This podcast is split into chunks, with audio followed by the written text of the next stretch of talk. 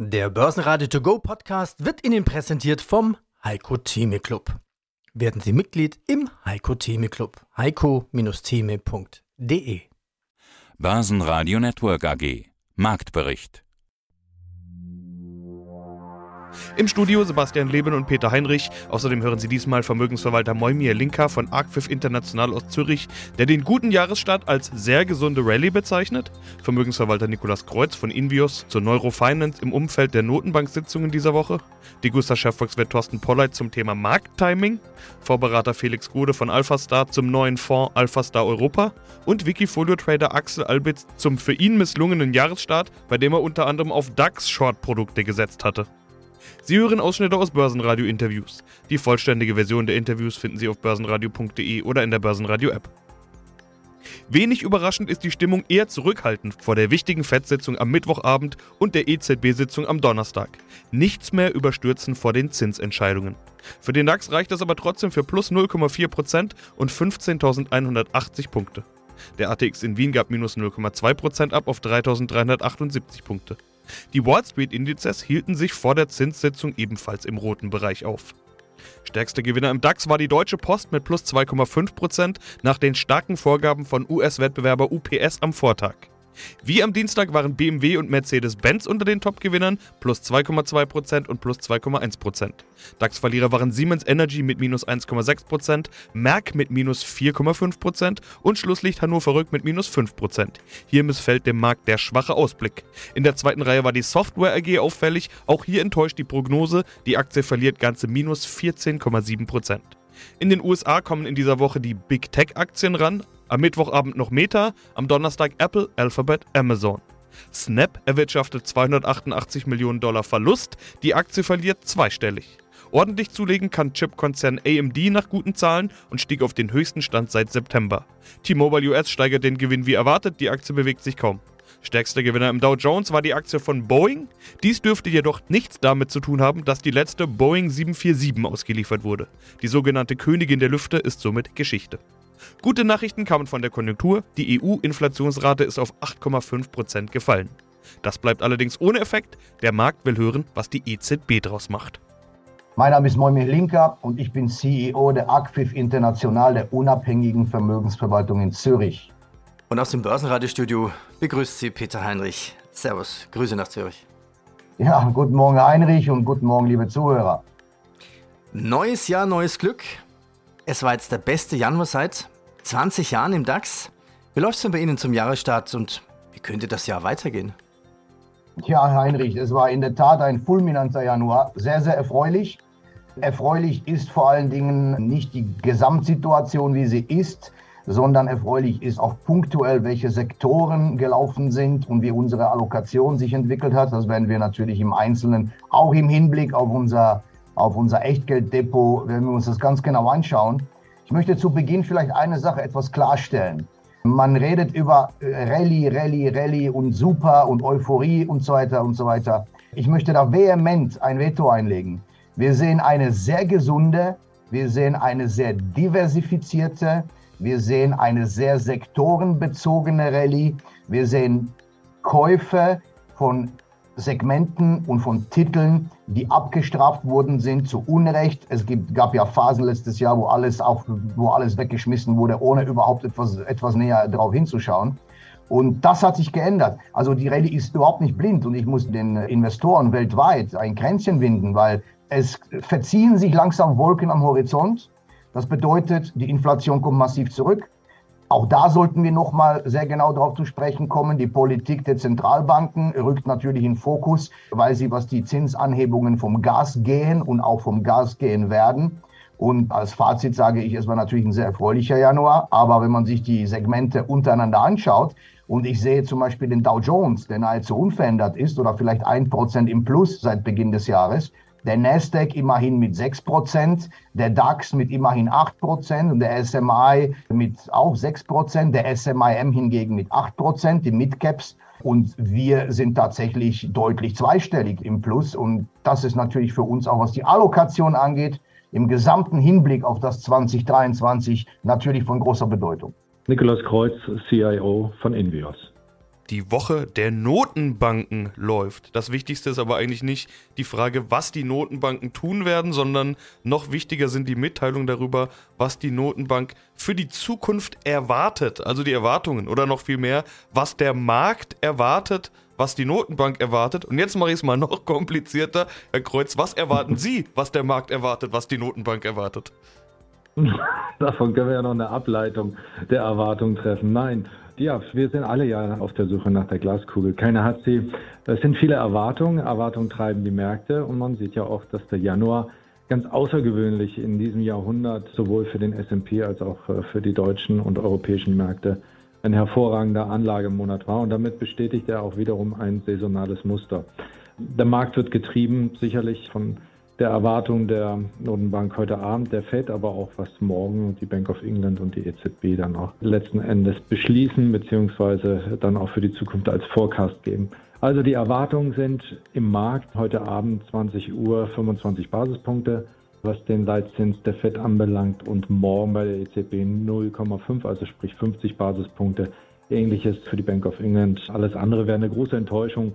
Etwa 98 Prozent der Marktakteure erwarten genau diesen Zinsschritt für heute und morgen. Ja, und dann sind wir bei den Ableitungen, wie Sie es genannt haben. Wir sind dann ja in Ihrem Spezialgebiet gelandet, der Neurofinance, also quasi der Frage, was tut sich im Hirn der Anleger, was wird vielleicht die Masse tun? Ich will es mal in so eine Frage formulieren. Wie gehen Sie mit einer solchen Situation um, vor dem Hintergrund der Neurofinance?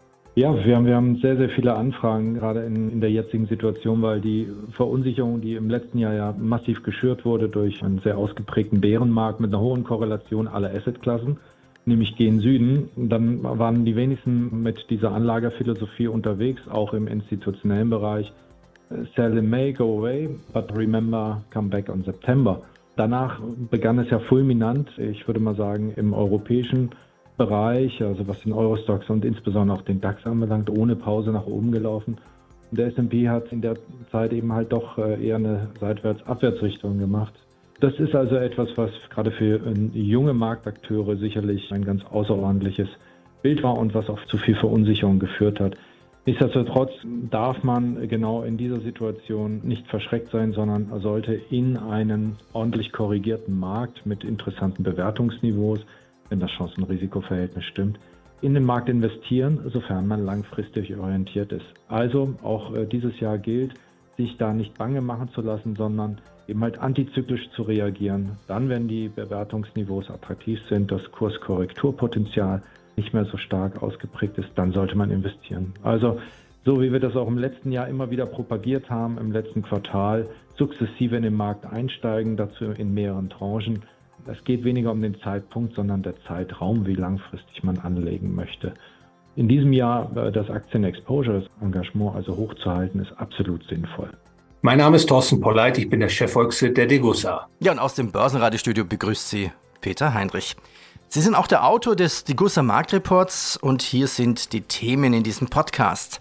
Buy and Hold Gold oder Buy and Hold Gold. Langer Atem zahlt sich für Goldhalter aus. Thema 2. Weltweite Goldnachfrage erreicht in 2022 den höchsten Stand seit 2013. Ja, und noch ein paar Ideen zur Ökonomik der Kriegswirtschaft und ihre Inflation. Buy and Hold bei Gold zahlt sich aus. Ja, klar, wer möchte das nicht? Verkaufen, wenn die Kurse auf dem Höchststand sind und kaufen, wenn sie ganz unten sind. Tja, aber Wer erreicht das schon? Wer kann das schon? Man weiß, Markttiming ist total schwer. Wo liegt eigentlich das Problem? Ja, Herr Heinrich, Sie sagen es bereits, Markttiming ist verlockend. Man möchte natürlich auf dem Höchststand verkaufen und auf dem Tiefpunkt kaufen, aber das ist ja in der Regel nicht möglich. Viele Investoren scheitern daran.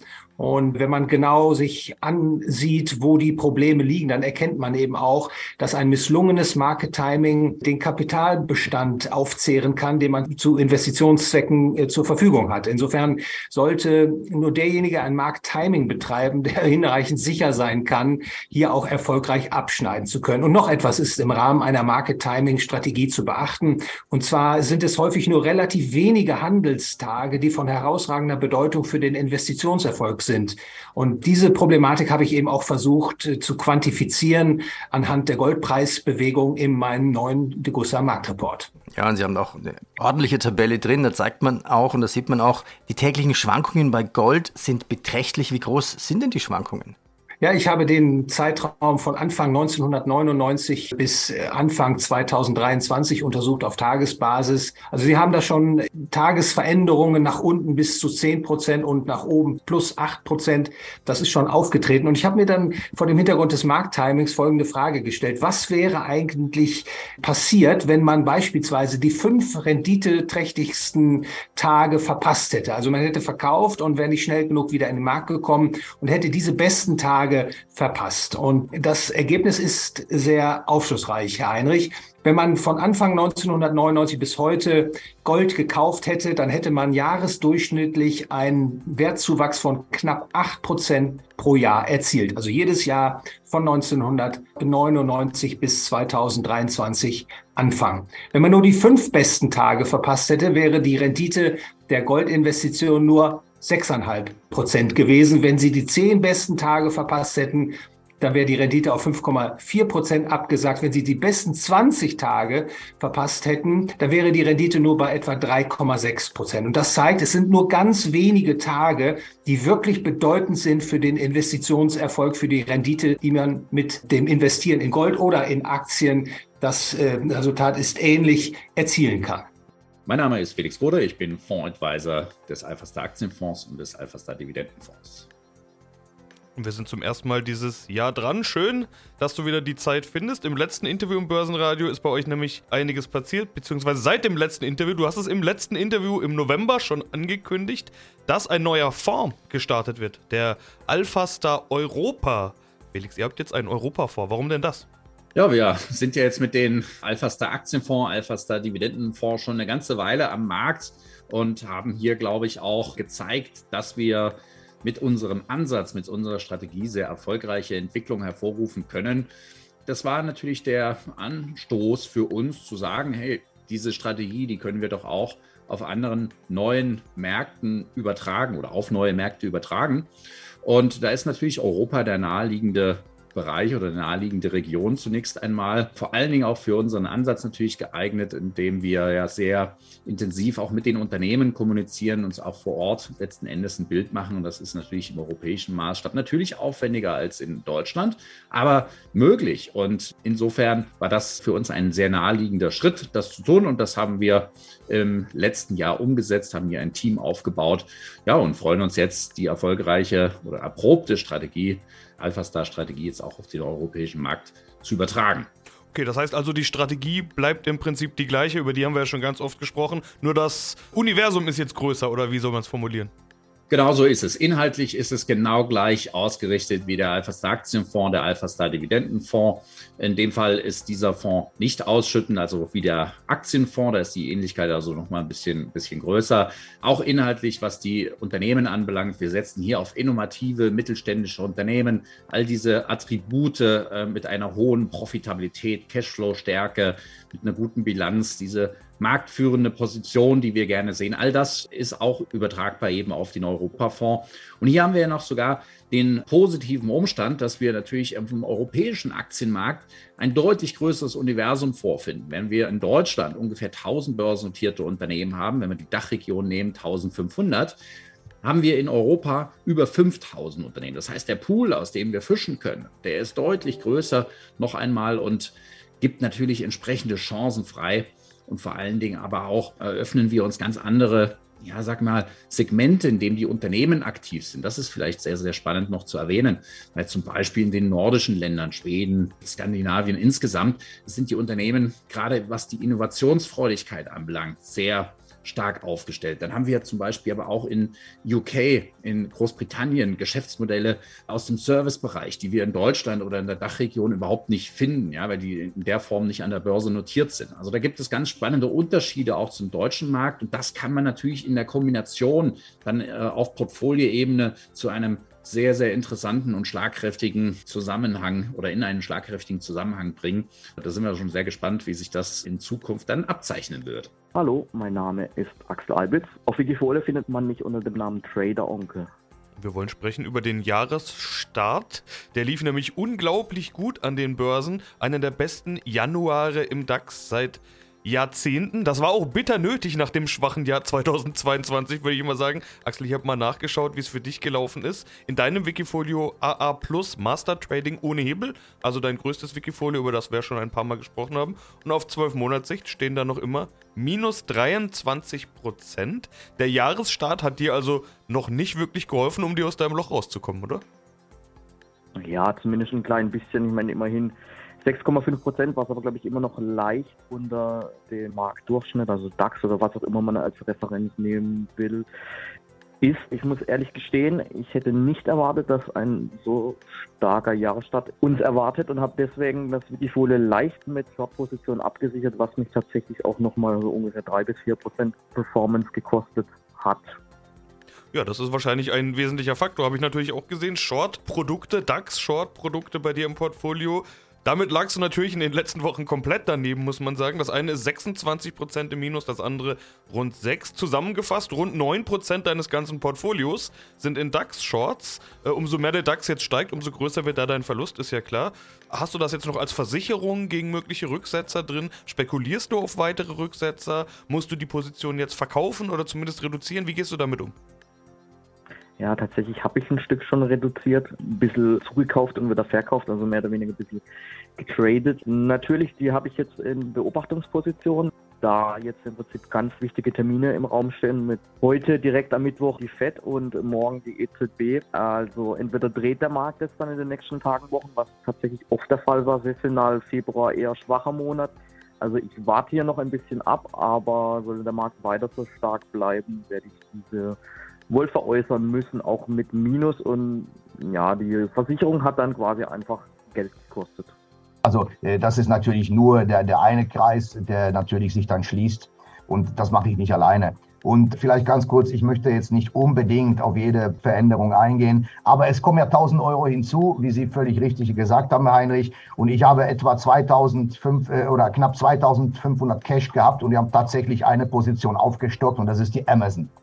Ich habe letzten Monat vor unserem letzten Interview, das war im, gegen, im, im letzten Quartal von 2022, ist uns da ein sehr, sehr guter Schachzug gelungen, nämlich wir haben eine große Position gehabt, VAT. Das ist, wie gesagt, der Halbleiterspezialist hier in der Schweiz. Und wir haben damit eine herausragende Performance erzielt, haben fast auf dem Allzeithoch die Aktie reduziert haben die Gewinne mitgenommen und haben diese Position jetzt erneut wieder aufgebaut. Also das war wirklich strategisch sehr, sehr gelungen. Und es ist auch mit 8.100 Euro die größte Position seit Kauf mit einem Plus von 67 Prozent. Ebenfalls die markante Erholung, die ist zu verzeichnen mit Sika, die ist natürlich auch sehr, sehr stark gekommen. Lonza war sehr, sehr erfreulich nach den Zahlen. Und die Schweizer Midcaps sind doch, wie gesagt, schön am Performen, das muss man so sagen die Sorgenkinder bleiben, wie sie sind. Wir werden vielleicht bei einem der nächsten Interviews dann wieder sehr, sehr genau auf das, auf das Interview eingehen. Fazit, die einzige Veränderung war Amazon aufgestockt. Kontowertigkeit beträgt inklusive Cash etwa, etwa 72.200 Euro. Und das ist, und wir werden das, wie gesagt, immer Monat und Jahr für Jahr, wie wir das bis jetzt auch handhaben, das ist seit Beginn des Jahres etwa ein Plus von 11 Prozent, also ebenfalls eine massive Outperformance gegenüber den Benchmarks year to date seit Anfang des Jahres. Börsenradio Network AG Marktbericht Der Börsenradio To Go Podcast wurde Ihnen präsentiert vom Heiko Theme Club. Werden Sie Mitglied im Heiko Theme Club. heiko-theme.de